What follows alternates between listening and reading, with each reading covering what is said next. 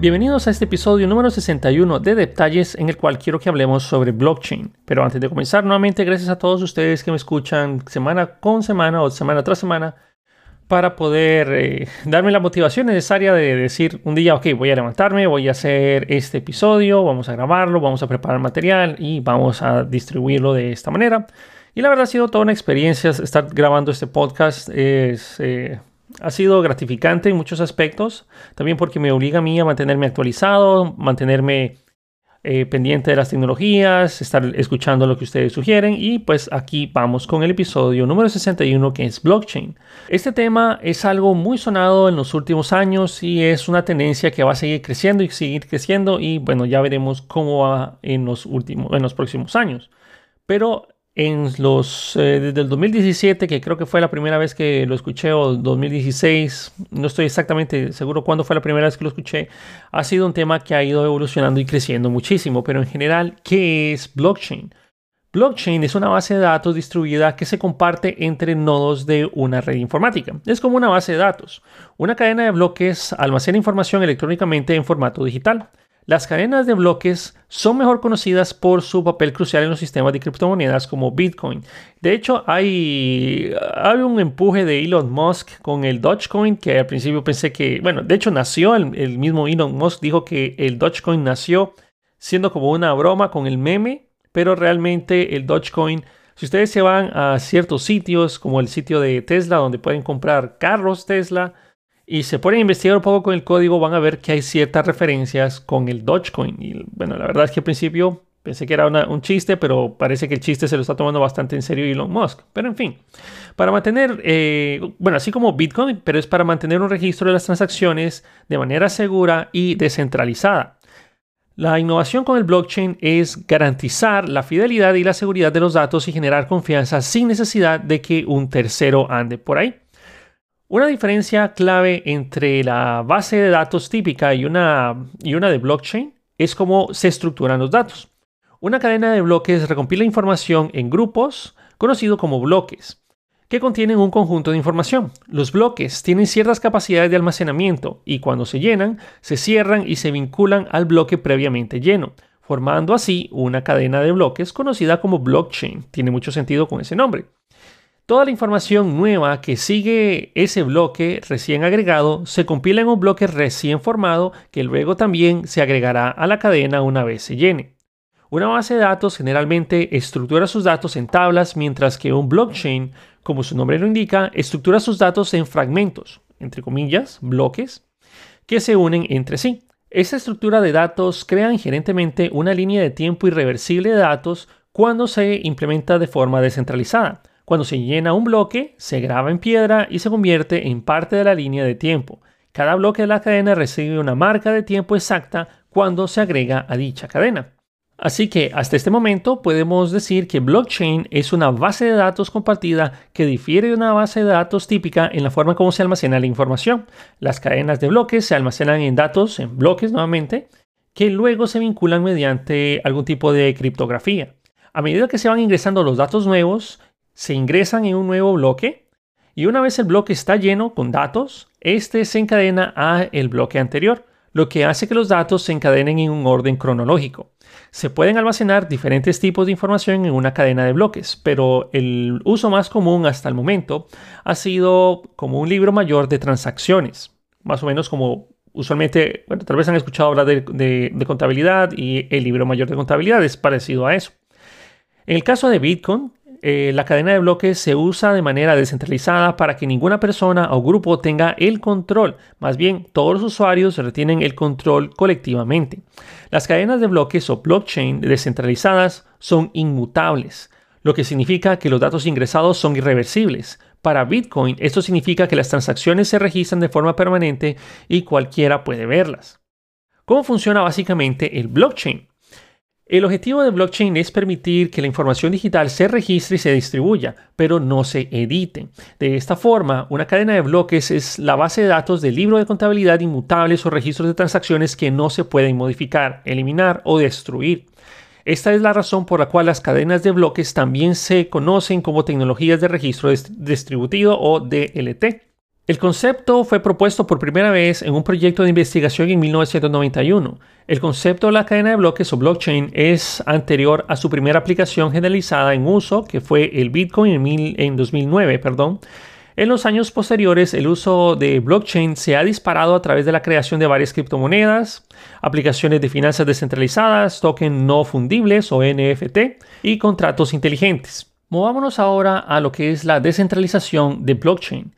Imaginémonos que en una empresa posee una granja de servidores de unos, unas 10.000 computadoras que se utilizan para mantener una base de datos que contiene toda la información de la cuenta de sus clientes.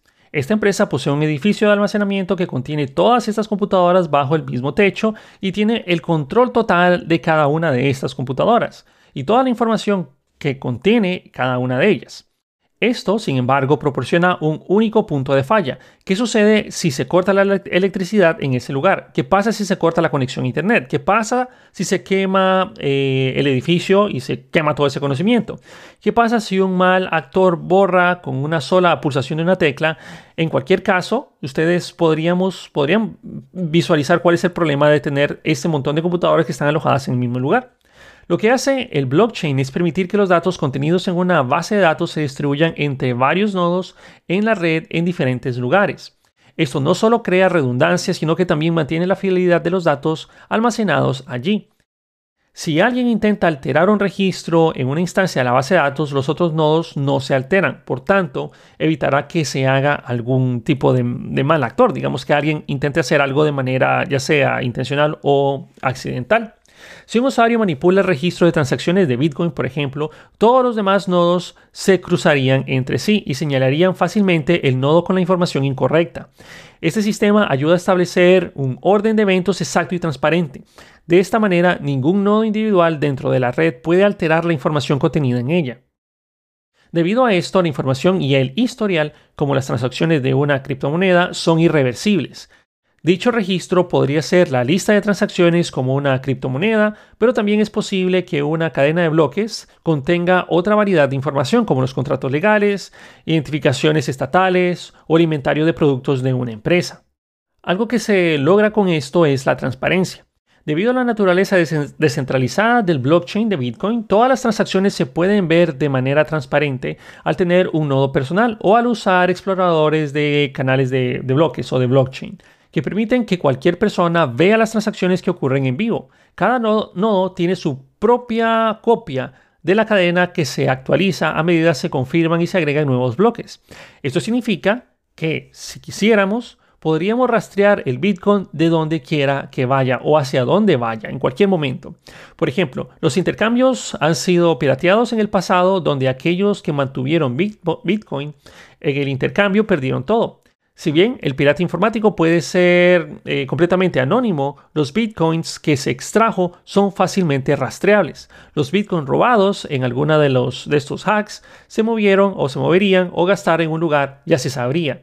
Por supuesto, los registros almacenados de una cadena de bloques Bitcoin, así como la mayoría de los demás diferentes tipos de criptomonedas, porque hay varias, esto significa que solo el propietario del registro puede descifrarlo para revelar su identidad, utilizando algún par de, llaves, una llave pública y una llave privada. Como resultado, los usuarios de blockchain pueden permanecer en el anonimato mientras preservan la transparencia. Ahora, posiblemente más de uno de ustedes se va a preguntar, bueno, pero la cadena de blockchain es segura. La tecnología de blockchain logra la seguridad y confianza descentralizando de varias maneras o descentralizándose de varias maneras. Para comenzar, los nuevos blockchains o los nuevos bloques siempre se almacenan de forma lineal y cronológica. Es decir, si alguien agrega al final, entre comillas, la cadena a la cadena de bloques, después de agregar cualquier bloque final de la cadena de bloques, es extremadamente difícil volver atrás o modificar el contenido del bloque, a menos de que la mayoría de la red haya llegado a un consenso para realizarlo. Esto se debe a que cada bloque contiene su propio hash junto con el hash anterior, así como la marca de tiempo en la cual fue procesado. Los códigos hash son creados mediante una función matemática que convierte la información digital en una cadena de números y letras. Si esta información se edita de alguna manera, el código hash también cambia. Entonces eso ya da un punto bastante claro qué información y dónde fue que cambió y qué bloque fue el que cambió. En este caso, qué computadora fue la que disparó el cambio. Y así, pues, controlar si esa información es válida o no. Digamos que un pirata informático que también ejecuta un nodo en la red de cadena de bloques o en el blockchain quiere alterar una cadena de bloques y robar algunas criptomonedas de los otros usuarios. Si tuviera que modificar su propia copia única, ya no se podría alinear con la copia de los demás. Cuando todos los demás hagan referencias cruzadas de sus propias copias entre sí, verán que esta copia no está encajando, no encaja. Y la versión de la cadena del hacker se descartará como una, como va a ser marcada como que es ilegítima y ya no va a ser tomada en cuenta. Tener éxito con tal piratería o esa piratería requeriría que el pirata informático controle y altere simultáneamente por menos el 51% o más de las copias de cadenas de bloques para que su nueva copia eh, sea considerada como propia mayoritaria y por lo tanto en la cadena acordada. Tal ataque también requeriría una inmensa cantidad de dinero y recursos, ya que tendría que rehacer todos los bloques porque ahora tendrían marcas de tiempo y códigos hash diferentes, sin contar que también tendría que saber en todos los lugares y saber atacar en cada uno de los lugares en la cual se está considerando y compartiendo la información para poder hacerle el match entre sí, lo cual sería bastante complicado. No digo que sea imposible o no se dice que sea imposible, pero es bastante complicado lograr hacer eso. Debido al tamaño de muchas redes de criptomonedas y lo rápido que crecen, el costo de lograr tal hazaña probablemente sea insuperable. Esto no solo sería extremadamente costoso, sino también probablemente infructuoso. Hacer tal cosa no pasaría desapercibido también, ya que los miembros de la red verían alteraciones tan drásticas en la cadena de bloques y los miembros de la red luego se bifurcarían a una nueva versión de la cadena que no se habría visto afectada. Esto habría o esto haría que la versión atacada del token cayera en picada, lo que haría que el ataque en la última instancia no tuviera sentido, ya que el mal actor tiene el control de un activo sin valor. Lo mismo ocurriría si el actor ataca, intentara atacar o intentara moverse rápidamente la nueva bifurcación del Bitcoin. Está construido de manera para que participar en la red sea mucho más incentivado económicamente que atacarla. Podemos hablar ahora del Bitcoin frente al blockchain.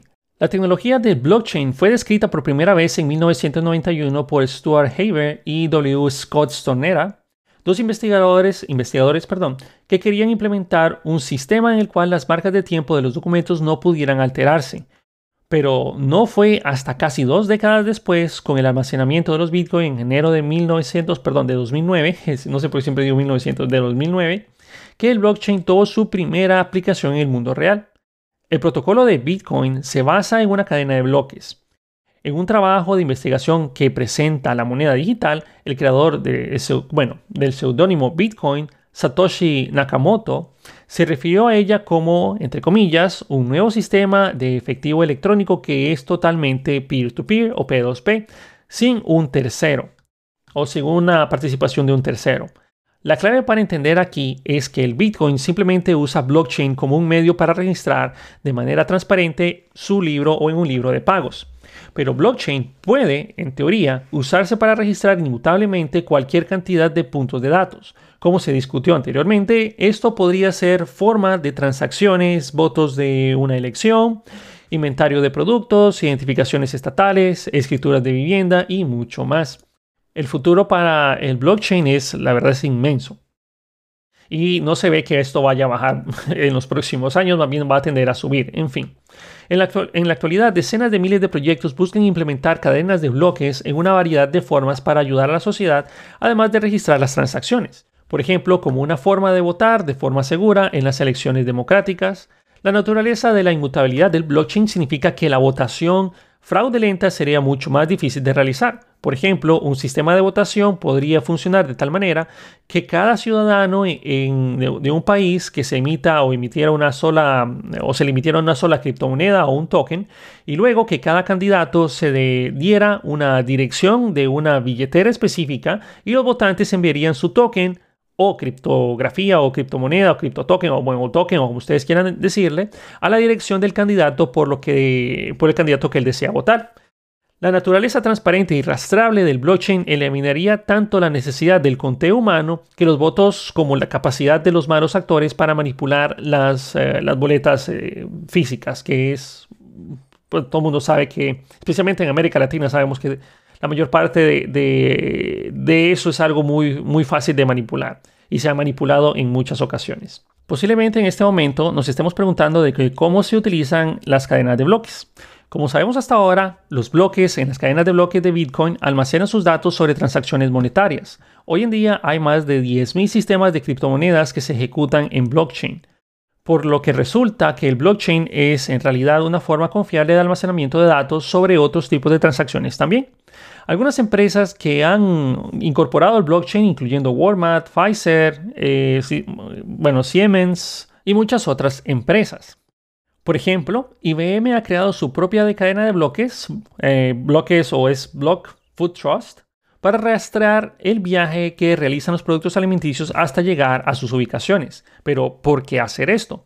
La industria alimenticia o alimentaria ha visto innumerables brotes de algún tipo de enfermedad, ya sea o de virus o algún tipo de aditamiento que se le pega a ciertos alimentos, como salmonela, listeria, entre otros y así como la introducción accidental de materiales peligrosos, algún tipo de químico, etc.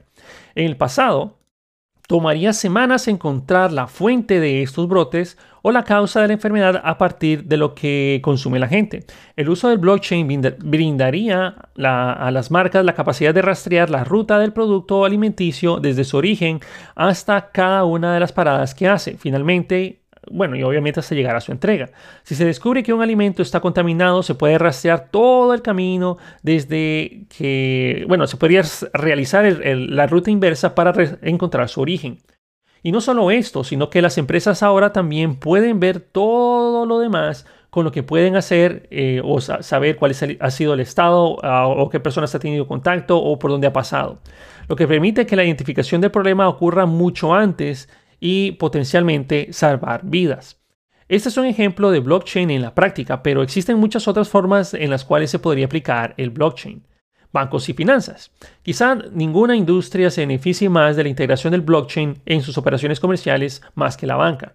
Las instituciones financieras solo operan durante cierto horario comercial, generalmente cinco días a la semana. Esto significa que si se intenta depositar un cheque el viernes a las 6 pm, probablemente tendrá que esperar hasta el lunes porque eh, obviamente va a estar cerrado, aunque hay sistemas bancarios que, eh, por ejemplo, aquí en Canadá he tenido la oportunidad de que se puede depositar cheques utilizando la aplicación móvil.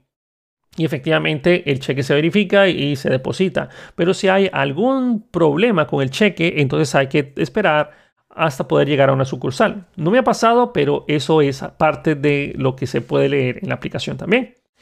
En fin, entonces, al integrar la cadena de bloques en los bancos, los consumidores pueden ver sus transacciones procesadas en tan solo tal vez menos de 10 minutos, básicamente el tiempo que lleva agregar un bloque a la cadena de bloques, independientemente de los días festivos o la hora, a la hora que se ejecute eso, el día de la semana. Con blockchain, los bancos también tienen la oportunidad de intercambiar fondos entre instituciones de manera más rápida y segura. En el negocio de, eh, de, la negociación de acciones, por ejemplo, el proceso de liquidación y compensación puede demorar hasta tres días o más si se negocia internacionalmente, lo que significa que el dinero y las transacciones se congelan durante un periodo de tiempo mientras se hace una transferencia internacional. Y bueno, ustedes ya van viendo beneficios por ese lado también. Dado que el tamaño de las sumas involucradas Incluso pocos días o, pocos días el dinero está en un tránsito que puede llevar a varios costos y riesgos significativos para los bancos.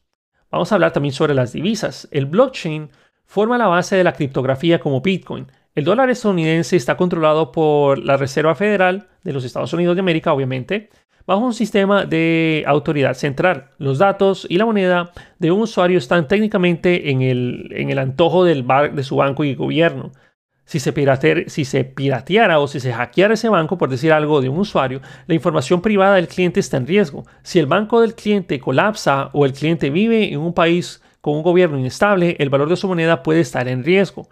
En el 2008 se rescataron varios bancos en quiebra utilizando parcialmente el dinero de los contribuyentes. Estas son preocupaciones a partir de las cuales se concibió el desarrollo de Bitcoin por primera vez. Al distribuir sus operaciones a través de la red de computadoras, blockchain permite que el Bitcoin y otras criptomonedas operen sin necesidad de que de una autoridad central, que en este caso sería un tercero. Este sería el tercero que hemos estado hablando. Esto no solo reduce el riesgo, sino que también elimina muchas de las tarifas de procesamiento y transacciones. También se puede brindar a aquellos en países con la moneda o con monedas o infraestructuras financieras inestables con una moneda más estable, con más aplicaciones y una red más amplia de personas e instituciones con las que se pueden hacer negocios, tanto a nivel nacional como internacional. El uso de billeteras de criptomonedas para cuentas de ahorro o como medio de pago es especialmente profundo para aquellos que no tienen una identificación estatal. Algunos países pueden estar devastados por una guerra o tener gobiernos que carecen de la infraestructura real para proporcionar una o este tipo de identificación. Es posible que los ciudadanos de dichos países no tengan acceso a cuentas de ahorro o algún tipo de, de cuenta similar, por lo tanto no tenga una forma para almacenar la riqueza de forma segura. También podemos pasar a hablar sobre el cuidado de la salud. Los proveedores de atención médica pueden aprovechar el blockchain para almacenar de forma segura los registros médicos de los pacientes. Cuando se genera y se firma un registro médico, se puede escribir en la cadena de bloques, lo que significa que esos datos del paciente están seguros e inalterables ahí. Y la confianza de que el registro no se puede cambiar. Estos registros de salud personales podrían codificarse y almacenarse en la cadena de bloques con una clave primaria, de modo de que solo ciertas personas pueden acceder a ellos, lo que garantizaría la privacidad. También podemos hablar sobre registros de propiedad y usos del blockchain ahí. Si alguna vez has pasado por el tiempo de la oficina de registros local, sabrás que el proceso de registros de derechos de propiedad es un proceso engorroso e ineficiente. Hoy en día se deben de entregar una escritura física a un empleado de gobierno en la oficina del registro local, donde ingresa manualmente a la base de datos central y el índice público del contado, o perdón, del condado. Aunque esto depende de varios países, pero usualmente un proceso similar se aplica en cada uno de ellos.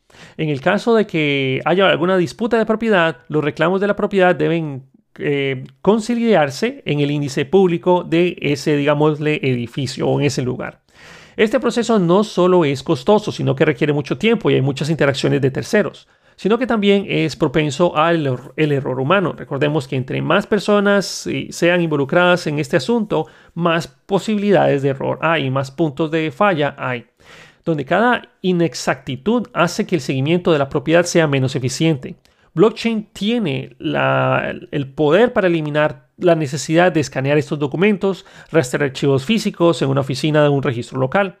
Si la propiedad de la, si la propiedad, de la propiedad valga la redundancia, se almacena y se verifica en la cadena de bloques, los propietarios pueden confiar en que sus escrituras es precisa y se registra de manera permanente. En varios países devastados por las guerras o áreas en las que tienen poca o ninguna infraestructura gubernamental o financiera, y ciertamente ninguna oficina de registro, puede ser casi imposible probar que la propiedad es de, eh, bueno, es tuya o es de alguna persona en particular. Si un grupo de personas que viven en un área de este tipo puede aprovechar esta cadena de bloques, se podría establecer líneas de tiempo transparentes y claras para establecer la propiedad de esas propiedades, valga la redundancia. También podemos hablar sobre contratos inteligentes. Un contrato inteligente es un código de computadora que se puede integrar en una cadena de bloques para facilitar, verificar o negociar un acuerdo de contrato. Los contratos inteligentes operan bajo un conjunto de condiciones que los usuarios aceptan. Cuando se cumplen estas condiciones, los términos del acuerdo se llevan a cabo automáticamente. Digamos que, por ejemplo, que un inquilino potencial le gustaría alquilar un apartamento mediante un contrato inteligente. El propietario se compromete a darle al inquilino el código de la puerta del apartamento tan pronto el inquilino pague el depósito de seguridad o el, depósito inicial. Tanto el inquilino como el propietario enviarían sus respectivas partes del, trato a el contrato inteligente, que mantendría e intercambiaría automáticamente el código de la puerta de la puerta por el depósito de seguridad en la fecha en la que se comienza el contrato de arrendamiento. Si el propietario no proporciona el código de la puerta antes de la fecha del contrato de arrendamiento y o el contrato inteligente reembolsaría el depósito de seguridad. Esto eliminaría las tarifas y los procedimientos que típicamente están asociados con el uso de algún notario o algún intermediario como un abogado. Y nuevamente también tenemos aquí la parte de la cadena de suministros, que es básicamente el ejemplo que ya les había leído anteriormente. Como en el ejemplo de IBM de Food Trust, los proveedores pueden usar blockchain para registrar los orígenes de los materiales que han comprado. Esto permitiría a las empresas verificar la autenticidad, bueno, no solo verificar la autenticidad de los productos, sino que también las etiquetas comunes como orgánico, local o comercio justo. Según la información de Forbes, la industria alimentaria está optando cada vez más por el uso de blockchain para restaurar el camino y la seguridad de los alimentos a lo largo del viaje desde la granja hasta el usuario. Nuevamente hablando sobre el uso de blockchain en votación o en elecciones, como se había mencionado anteriormente, el blockchain podría usarse para facilitar un sistema de votación moderno. Votar con blockchain tiene el potencial de eliminar el fraude electoral de una vez por todas y aumentar la participación electoral. Como se probó en las elecciones intermedias en noviembre del 2018 en Virginia Occidental, el uso de blockchain de esa manera habría o haría que los votos fueran casi imposibles de manipular. El protocolo de blockchain también mantendría la transparencia en el proceso electoral, reduciendo el personal necesario para realizar una elección y brindando a los funcionarios los resultados casi instantáneos. Esto eliminaría la necesidad de recuentos o cualquier otra preocupación real de que el fraude pueda amenazar dichas elecciones. Obviamente, como todo, tiene sus pros y sus contras, como estarás pensando, no solo son mil maravillas, pero bueno. Hablemos un poco sobre los pros y los contras del blockchain. A pesar de toda su complejidad y el potencial de blockchain como una forma descentralizada de mantenimiento de registros casi ilimitado, desde una mayor privacidad del usuario y mayor seguridad hasta las tarifas de procesamiento más bajas o menores errores o menor error o propenso a errores, la tecnología de blockchain puede muy bien ver aplicaciones más allá de las descritas anteriormente, pero también hay algunas desventajas. Hablemos un poco primero ah, centralizando las ventajas y luego pasamos con las desventajas. Ok, ventajas. Precisión mejorada al eliminar, la participación humana en la verificación. Reducción de costos al eliminar la verificación de terceros. La descentralización dificulta la manipulación. Las transacciones son seguras, privadas y eficientes. Tecnología transparente. Proporciona una alternativa bancaria y una forma de asegurar que la información personal para mm, eh, ciudadanos de países con gobiernos inestables o en vías de desarrollo o subdesarrollados tenga una forma de trabajar. Okay, esos son brevemente algunos, algunas ventajas, pero hay ciertos ciertas contras. Primero, costo tecnológico significativo asociado con la minería del Bitcoin. Transacciones bajas por segundo. Historial de uso de actividades ilícitas como en la dark web. La regulación varía según la jurisdicción y sigue siendo incierta, y limitaciones de almacenamiento de datos. También existen dos tipos de blockchain, tenemos la privada y la de, la de blockchain público. Una cadena de bloques pública, también conocida como cadena de bloques abierta o sin permiso, es aquella en la cual cualquiera puede unirse a la red y literalmente establecer un nodo. Debido a la naturaleza abierta, estas cadenas de bloques deben protegerse con criptografía y un sistema de consenso como prueba de trabajo o POW. Una cadena de bloques privada o autorizada, por otro lado, requiere que la cadena de nodo sea aprobado antes de unirse, debido a que los nodos se consideran confiables las capas de seguridad no necesitan ser tan sólidas. Posiblemente también te vas a preguntar quién fue la persona que eh, inventó el blockchain. Nuevamente la tecnología del blockchain fue delineada, nuevamente esto ya lo había mencionado, en 1991. Es que a veces repito un par de cosas porque lo que les estoy leyendo es, una, es una, un conjunto y un montón de fuentes para dárselos a ustedes de una manera descentralizada, bueno, una manera consensuada, mejor dicho. La tecnología de blockchain fue, delineada por primera vez, recuerden, en 1991 por Stuart Haber y W. Scott Stornetta, dos matemáticos que querían implementar un sistema de marcas de tiempo de documentos y esos documentos no poder alterarse. A fines de la década de 1990, Nick Szabo propuso una cadena de bloques para proteger un sistema de pagos digitales, conocido como BitGold, que nunca se implementó. ¿Qué sigue para el blockchain? con muchas aplicaciones prácticas para la tecnología que ya se están implementando y explotando y explorando, blockchain finalmente se está haciendo un nombre en gran parte debido a Bitcoin y las criptomonedas. Como la palabra de moda en la lengua de todos los inversionistas de la nación, blockchain se destaca por hacer que las operaciones comerciales y gubernamentales sean más precisas, eficientes, seguras y económicas con menos intermediarios. Mientras nos preparamos para entrar a la tercera década del blockchain, ya no se trata de que si las empresas van a conocer o darse cuenta de la tecnología y la van a usar, no, se trata de cuándo la van a empezar a implementar. Hoy vemos una proliferación de NFT y tokenización de activos. Las próximas décadas demostrarán ser un importante periodo de crecimiento para el blockchain. Y en fin, espero que este episodio del podcast y esta combinación colectiva de un montón de fuentes que les estoy facilitando a ustedes haya sido de su agrado y hayamos comprendido, aunque sea un poquito más, sobre este tema que no va a parar de, de crecer en los próximos años. Y con esto llegamos al final de este episodio de detalles de blockchain. Espero que les haya gustado. Déjenme saber en mi Twitter o en alguna red social en la cual yo pueda revisar qué les pareció. También déjenme sugerencias, eso lo aprecio bastante porque hay veces en que me siento y digo, uy, ya no sé qué voy a grabar, no sé qué voy a decir, no sé qué voy a hacer. Y eh, todo eso es bienvenido. Recuerden que si quieren apoyarme con el podcast, es aparte de escucharlo, que eso es más que suficiente. Pero también agradezco eh, que puedan tomar alguno de mis cursos, de los cuales yo enseño en línea, para poder contribuir y así eh, que yo pueda sentarme y dedicar un rato de, mi semana para poder preparar este podcast. Que aunque más de uno diga, ah, bueno, solo es un podcast de unos 35 minutos, 40 minutos, la preparación del mismo puede tener una hora adicional, aparte de la grabación y edición y subirlo y prepararlo y distribuirlo, etcétera. Ustedes saben.